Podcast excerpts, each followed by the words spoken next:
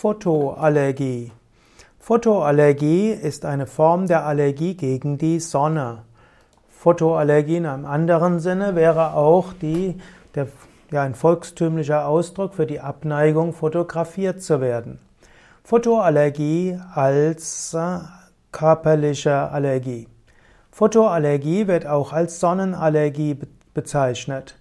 Photoallergie betrifft insbesondere Menschen, die durch Sonneneinstrahlung zu Hautreaktionen geführt werden. Es gibt Symptome der Photoallergie, dazu gehört die Rötung, Verdickung der Haut oder auch ein quälender Juckreiz. Photoallergie kann auch noch weitergehen, sie kann zu Knötchen führen und zu Bläschen führen. Schuppenallergie, äh, Photoallergie kann auch langfristig zu Schuppenbildung führen. Wenn man aber eine Weile auf Sonne verzichtet, dann entsteht die, dann geht die Photoallergie schnell wieder zurück. Wenn man Photoallergie hat, dann hängt das manchmal auch mit der Gabe eines Medikamentes zusammen.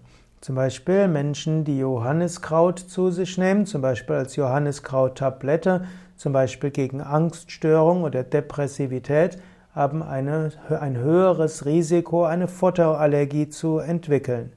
Es gibt auch andere, andere Medikamente, die einen photoallergischen Effekt haben können.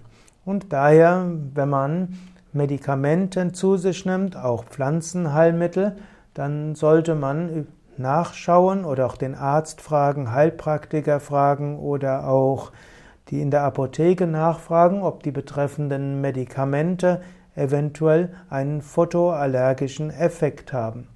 Ansonsten ist eine sichere Methode gegen Photoallergie nicht direkt in die Sonne zu gehen und äh, Haut bedeckt zu halten.